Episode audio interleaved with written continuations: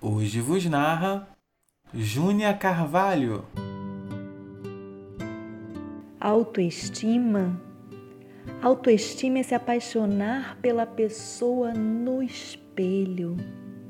É mesmo de coração quebrado estar de orgulho inteiro.